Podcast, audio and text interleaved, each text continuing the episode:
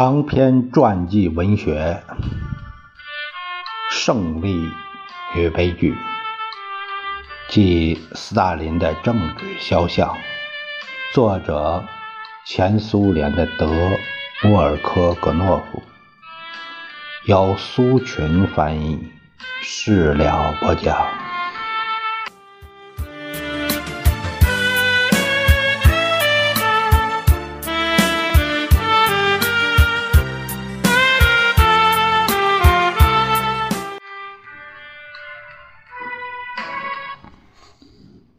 革命前最后一次被流放到图鲁汉斯克时，斯大林同斯维尔德洛夫以及其他一些革命者在一起。那时他显得孤僻阴沉。斯维尔德洛夫在流放地写的许多信中，把斯大林叫做日常生活的严重个人主义者。斯大林来到流放地时已是党中央委员。当时在流放地还有三个中央委员，叫斯维尔德洛夫、斯潘达良和格鲁谢金。他很少与人接触，十分矜持。他好像只对打猎和捕鱼感兴趣。对这两件事，他十分热心。是的。有一段时间，他想学习世界语。一个流放者带来一本这种人造语言的课本，但很快就没情绪了。他只偶尔破例去看望住在修道院村的苏伦斯潘达良，这算是打破了自己的封闭状态。在流放者召开的会上，斯大林一般是不发言的，只是偶尔插几句话，给人的印象是逃跑简直把他累垮了。不管怎么说，在革命前的最后四年，他的消沉是令人吃惊的。一九一三年一月，他在维也纳完成了《马克思主义与民族问题》一书。这本成功的著作使斯大林大受鼓舞。在流放期间，他没有承担任何义务，他把自己漫长的流放期用于写作。他可能知道列宁对他写的关于民族问题的文章给予高度评价，但是这并没有鼓舞斯大林继续深入。研究这个问题，在斯大林的经历中有相当长的一段时间，写作上一无所成，在社会活动方面一无所获，证明这个被流放的人精神是消沉的。四年里，在有图书资料的情况下，斯大林根本没想过写点什么重要的东西。顺便提一句，在这之前，一九零八年到一九一零年两次被流放到索利维切葛茨克的朱加什维里也是这个样子。看来，不仅是同革命中心完全隔绝，就是部分隔绝，也都使斯大林啊，就是。如果他没逃跑的话，也都使斯大林陷入了消极等待状态。当他变得强有力时，这种等待就不是消极的，而是精心策划的了。被流放的和被捕的革命者们的回忆证明。他们在流放地和监狱里一般都读了很多书，对他们来说，监狱是一个独特的大学。据阿尔中尼启泽回忆，在施吕瑟尔堡要塞，他读过亚当·密斯密、啊李嘉图。普列汉诺夫、波格丹诺夫、詹姆斯·泰勒、贝克尔、克留切夫斯基、科斯托马罗夫、托斯妥耶夫斯基、易卜生、布宁的著作。斯大林读的也不少，然而他总是奇怪，沙皇当局同自己的掘墓人的斗争是多么软弱无力，随便读多少都行，不用干活还能逃跑。从流放地逃跑，基本上只要是想跑就能跑。可能在那个时候，他就得出一个结论：一个牢固的政权需要有强有力的镇压机关。这个结论后来他多次讲过。在他成了领袖，并在国内建立了杀人机构之后，就同意了叶若夫关于改变政治犯监禁制度的建议。正是由于斯大林在一九三七年三至二至三月中央全会上坚决要求，才在关于叶若夫报告的决议中专门加进了一条：监禁苏维埃政权敌人。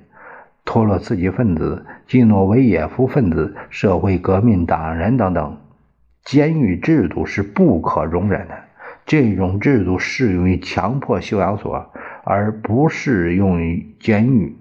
允许交往，允许随便和外面通信，允许收东西等等，不言而喻。采取了措施，对那些不幸的人来说，监狱根本谈不上什么大学了。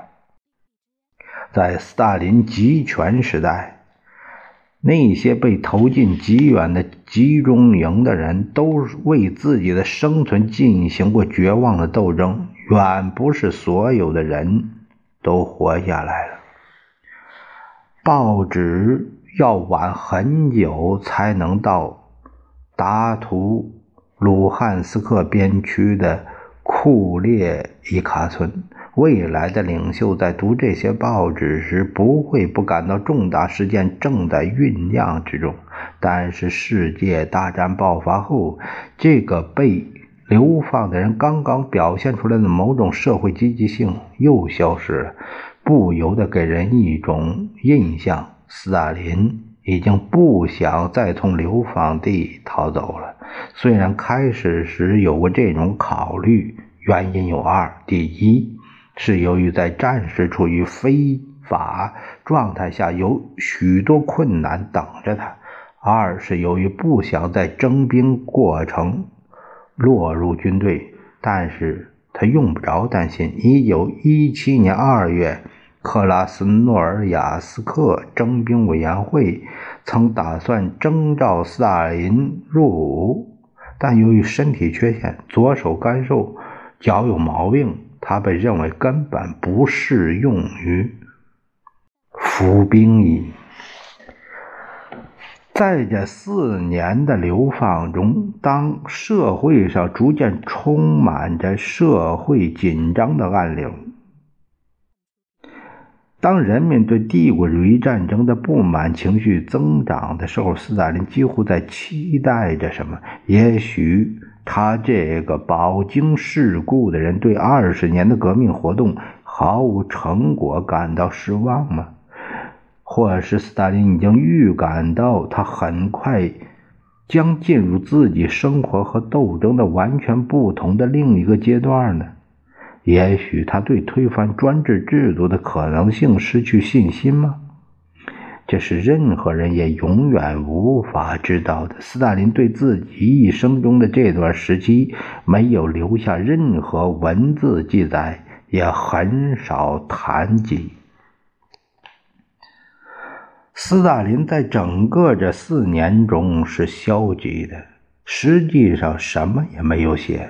表现的完全不像个党中央委员，在流放中，实际的领袖是斯潘达良和斯维尔德洛夫，所有流放者都围绕在他们两个人的周围。斯大林则是独来独往，不过他也不掩饰对斯潘达良的同情。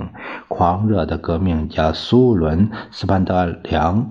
没能看到革命的曙光，因为他病了，后来就在流放地去世了。我认为斯大林长期精神不振的时期是他个人精神选择的时期，对往事和前途思考的时期。他已经是近四十岁的人了，而个人前途还是一片渺茫。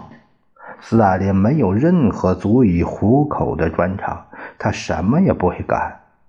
实际上，他从来也没有工作过。顺便说一句，领导我们党和国家三十年的这个人是个没有任何职业的人。如果不把一知半解的神父算在内的话，斯克里亚宾就是莫克洛夫，是石科中学的毕业生。没能大学毕业的马林科夫在青年时代是一个勤勉的技术秘书。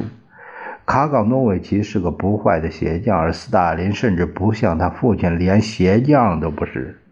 在警察局要求填写的履历表上有和手艺或职业一栏，或者是划掉，或者是写办事员。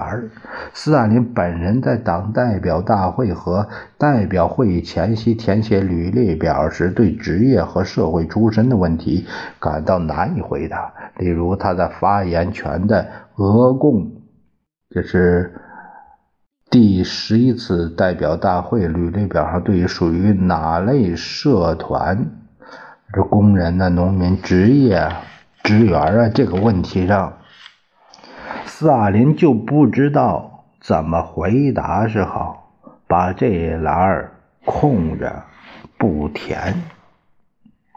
作为职业革命家，未来的总书记对工人、农民、职员的生活的了解，远不如对流放犯和囚犯的了解。